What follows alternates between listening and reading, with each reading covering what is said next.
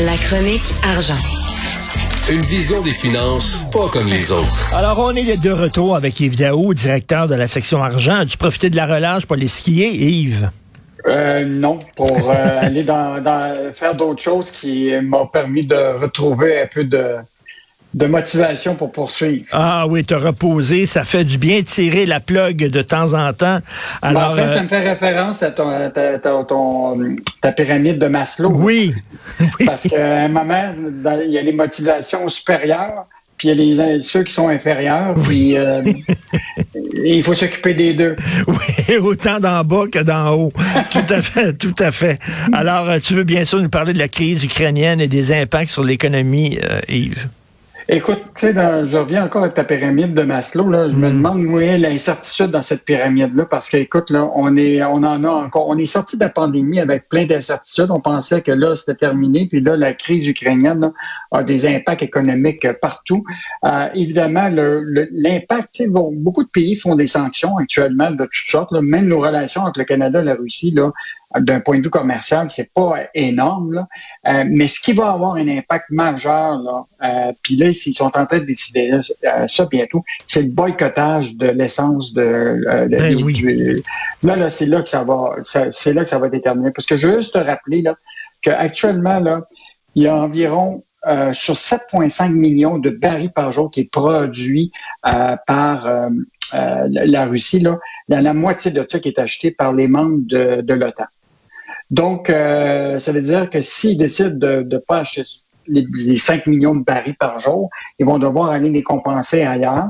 C'est sûr que là, ça va avoir des impacts sur le prix du, de- de- du prix du, du baril de pétrole parce qu'actuellement, il y a juste ce matin, là, il y, a de- il y a une augmentation d'à peu près 18% Il est déjà rendu à 140 dollars le baril à l'ouverture en Asie. Là. Ça veut donc dire que ton prix de l'essence que tu payes déjà là, à partir de ce matin, là, déjà à 2 dollars presque de l'essence ordinaire, c'est, écoute, on va certainement dépasser ça. Ils s'attendent à ce que le prix du baril, là, de ce qu'on appelle le, le Brent, là, euh, va être à 150 dollars d'ici les prochaines semaines. Là. Wow. Donc, euh, fait que là, c'est sûr là, que tu as tout l'écosystème, là, tu sais, parce que tu sais très bien que ça prend de l'essence pour les camions pour transporter nos oranges, puis nos- fruits et légumes des États-Unis, euh, et toute, les, toute la chaîne elle-même de production, tout ça. Fait que on est dans une situation là, où ce que le prix du prix du baril de pétrole là, va, va avoir des impacts majeurs pour. Et là, tu as vu, nous, euh, ce matin, là, le de l'essence, déjà à la pompe, c'est déjà presque 2 dollars. Écoute, c'est une hausse moyenne de 50 cents en un an au Québec, le coût de l'essence. Fait que pour un Québécois, là, c'est sûr là, que c'est 50 à 100 dollars de plus par mois d'essence. là. Non, non, c'est énorme. Et euh, en Europe, eux autres sont vraiment dépendants du pétrole russe. Là, euh, je parlais à un stratège militaire tantôt, puis il dit il faudrait, il faudrait euh, couper les valves, là, puis euh, ne plus importer de, de pétrole russe en Europe, sauf qu'ils en ont besoin. C'est pas comme nous autres. là. Ah, c'est ça. Puis en plus de ça, tu as le chauffage, le gaz naturel. Ben oui. Écoute, euh, 40% du gaz naturel euh, en Allemagne vient de la Russie. fait que, écoute, c'est- vraiment stratégique toute la question de, ce qu'on appelle le pétrole puis le gaz naturel en Europe.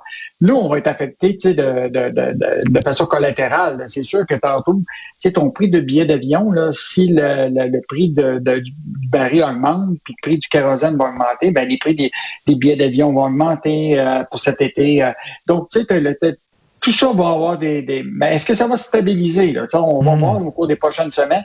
Euh, 5 millions de barils par jour. Est-ce que les États-Unis vont aller puiser évidemment dans leur euh, dans leur réserve stratégique, mais ils en ont peut-être euh, pour 2 millions, euh, de, de- c'est-à-dire de 2 à 5 jours sais, de réserve. Euh, mais à un moment, il va falloir effectivement là, que, que, que tout le monde s'ajuste à ça. Même aux États-Unis, ils disent actuellement, là, ils consomment à peu près 90 gallons en moyenne des familles euh, par mois euh, aux États-Unis. C'est presque 150 à 200 dollars de plus par mois pour eux autres. Fait que Biden, là, il est pogné avec ça. Et je te rappellerai quand même que Biden avait signifié il y a deux semaines dans une conférence de presse là, qui disait aux pétrolières de pas en profiter, de pas profiter de l'Ukraine.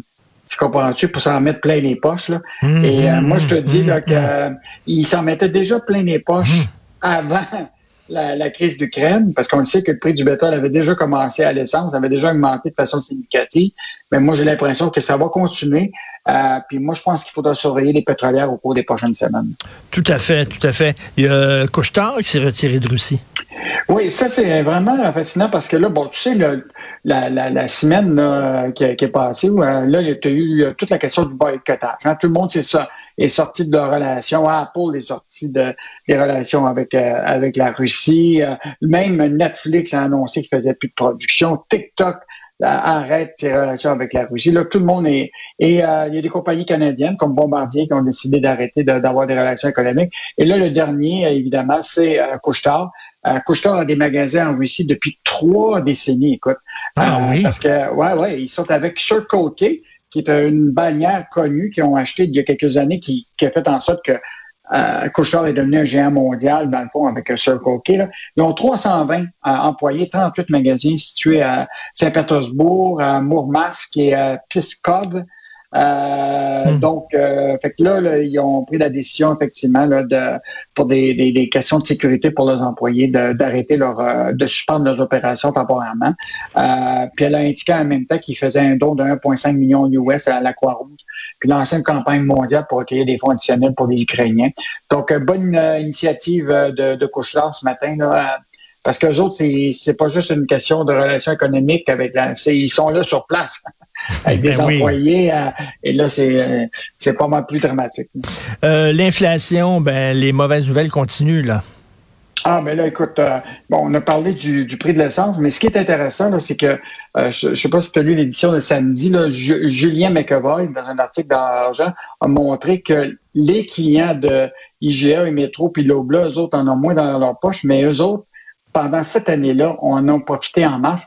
Écoute, chez Métro, le, le bénéfice l'année passée a monté de 3,6% chiffre d'affaires de 1,5 Écoute, la marge d'exploitation a augmenté de 9,4 à 9,5 L'aube là, écoute, bénéfice net là, de 60, a augmenté de 65% mmh. Écoute, euh, tous, les, tous ceux qui sont les détaillants en, en alimentation ont vu leur bénéfice net dans sa croître de façon significative. C'est pour ça qu'on dit souvent, tu sais, l'inflation a le dos large. Oui. Peut-être c'est souvent le moment où ce que tu peux augmenter tes prix, tu comprends-tu? Parce que le monde se dit, bon, ben finalement, c'est l'inflation. ben oui, c'est ça. D'un côté, effectivement, peut-être que pour le transport puis tout ça, ça coûte plus cher, mais il y en a peut-être qui en profitent en disant, ben là, je vais profiter de, de ce qui se passe pour m'en mettre un petit peu plus dans les poches, là. Euh, exactement. Puis ça, on, le voit dans plusieurs produits. Puis euh, là, tu vois les fruits, les légumes, euh, le bœuf qui augmente. donc, pour ceux là, qui, qui, ont, qui avaient déjà les budgets serrés, là, avec le prix de l'essence qui augmente, les fruits et légumes, là, mettons que tu es en train de regarder où tu vas couper dans ton budget.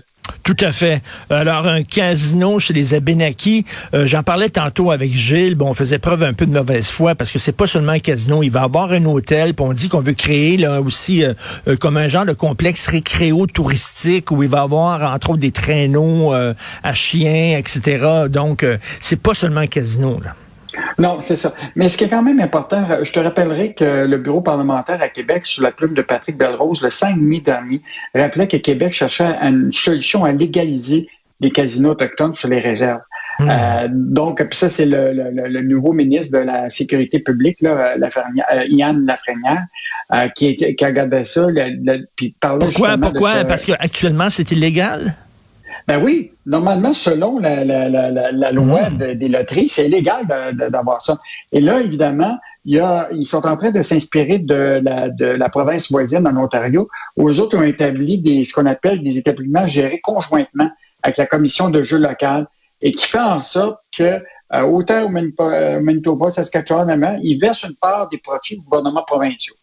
Donc, euh, je ne sais pas c'est quoi le modèle encore totalement parfait de, de, de, de, ce que va être utilisé ici au Québec.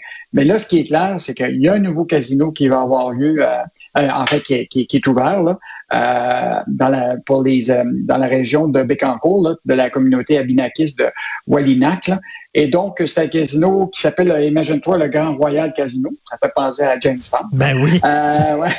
500 personnes dès la première journée, euh, lundi dernier. Euh, ça a 35 000 pieds carrés. Euh, donc, des tables, tout ça. Et ce qui est intéressant, c'est de voir qui est derrière ça, parce que le bureau parlementaire, le bureau d'enquête avait déjà soulevé ça. C'est un Québécois qui s'appelle Offert Bazov, mieux connu sous le nom de Josh qui a été choisi pour financer le projet. Et c'est un des frères, un de ses frères, David Bazoff, je sais pas si tu te rappelles, qui était derrière la saga de Amaya, qui était, qui avait Poker Star. Les autres avaient été poursuivis pour hmm. le marché des autorités financières euh, à, l'époque.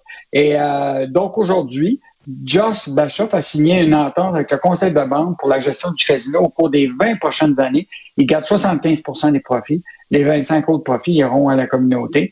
Euh, donc, euh, hmm. évidemment, bon, on le sait, les, casinos, c'est peut-être une occasion de faire connaître la culture, mais il y a demain pour moi que ça va être du gros cash qui va passer dans ces casinos-là. Ben oui. Euh, à un moment donné, j'avais lu dans, le, dans les pages, justement, Argent du Journal de Montréal, il y avait un casino qui euh, se préparait, qui était en construction, puis l'argent semblait venir de gens qui étaient proches du crime organisé. C'est pas celui-là, là. Non, non, ça, c'est euh, à Kanisatake. Et celui-là est toujours en, en, en, en construction. Là. Euh, donc, lui, il est plus nébuleux comme casino. Celui-là a l'air euh, pas mal accepté par euh, autant que par le gouvernement du Québec, là, euh, puis, euh, puis, mm. par la communauté, mais demeure pas moins que c'est quand même intéressant de voir qui, qui finance ce, ce, ben projet-là, qui fait partie de la, famille Bazoff. donc Josh offert Bazoff, qui est connu sous le nom de Josh Bazoff, qui va financer tout ça. Donc, on parle de jardin extérieur à saveur autochtone, activités excursions en traîneau à chien, activités de pêche, activités de sudation, cérémonie, etc. Donc, on va en faire aussi un complexe récréo-touristique qui va permettre aux gens de mieux connaître euh, la culture autochtone. Bon, on espère qu'effectivement, ça va aider à faire des ponts, sauf que c'est un peu triste de voir que ces communautés-là, on dirait, ils ont rien que les cabanes à cigarettes puis les casinos pour s'en sortir. Un peu dommage. C'est un peu dommage. Mais oublie pas, hein, souvent, quand tu regardes ici à, à Kanawake, là, une grande majorité de ceux qui vont jouer dans ces, dans ces jeux ben euh, oui. c'est des Québécois. Ben oui, ben oui, c'est ben oui, c'est des Québécois tricotés serrés, euh, habillés en mou. Merci.